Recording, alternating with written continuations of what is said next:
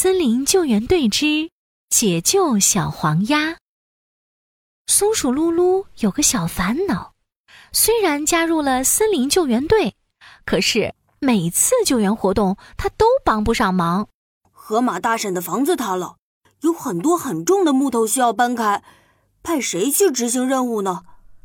我我我我去我去，队长让我去吧。噜噜，今天的任务需要一个力气大的队员，等下次有适合你的任务再去吧。第二天，任务又来了。小猪掉进泥坑里了，泥坑那么深，派谁去执行任务呢？哦，我我我我去我去，队长让我去吧。露露，今天的任务需要一个个子高的队员，等下次有适合你的任务再去吧。松鼠噜噜真的很想参加救援活动，可是每次长颈鹿队长都说他不适合。唉，或许我真的不适合待在救援队吧。松鼠噜噜失落极了。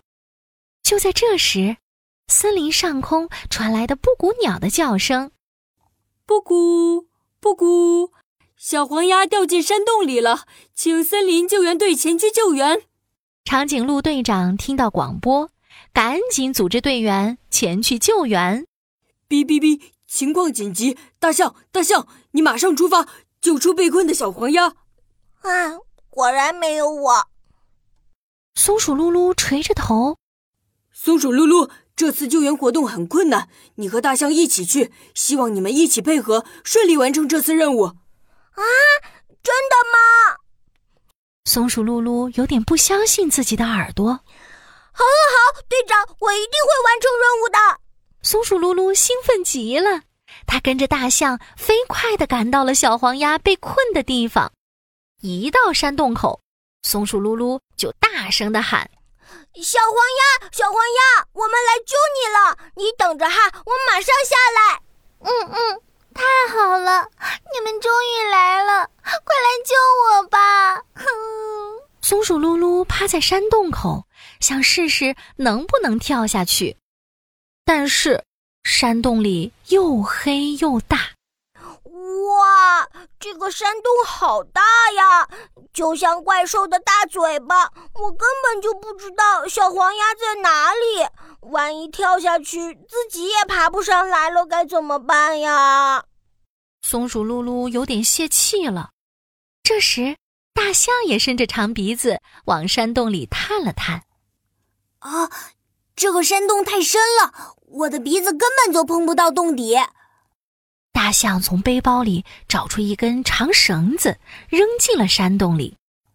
小黄鸭，小黄鸭，等下我把绳子放下来，你抓住绳子，我把你拉上来吧。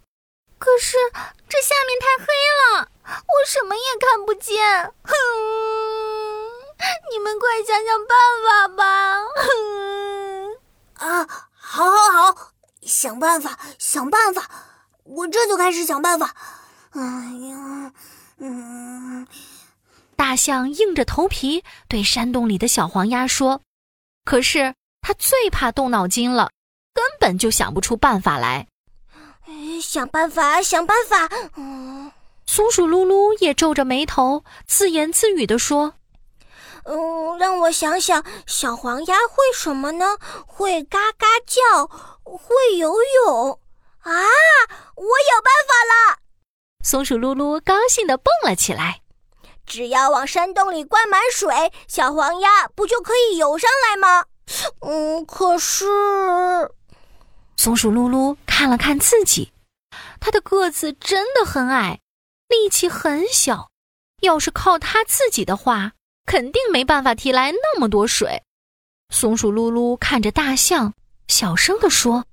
我有一个办法，不过需要你帮忙。大象一听松鼠露露的办法，眼睛立刻放出了光芒。他知道这真的是一个好主意。大象拍拍胸脯说：“露露，你真是太聪明了！提水就包在我身上吧，我力气大，一次能提十桶水。我还能用鼻子吸水，很快就能把山洞灌满水的。”好，就这样。松鼠噜噜对着山洞大声喊：“小黄鸭，小黄鸭，我有办法了！现在我们要往山洞里灌水，你要配合我们的救援行动，慢慢的游上来。”嘎嘎，我明白了。哗啦啦，哗啦啦，大象很快就把水灌到山洞里，水位已经变得和地面一样高了。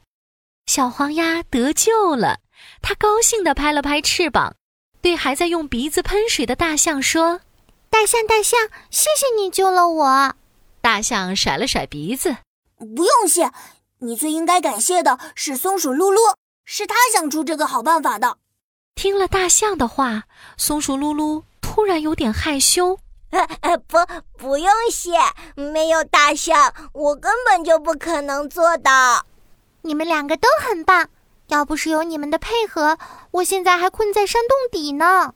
松鼠噜噜和大象互相看了看，笑着说：“这是我们森林救援队应该做的。”松鼠噜噜开心极了，他发现每个人都有长处和短处，只要齐心协力，就能够帮助更多人。现在，他和大象正唱着歌，前往下一个救援地点呢。救援队，超级森林救援队，救援队去救援，轰隆轰隆走向前，走向前。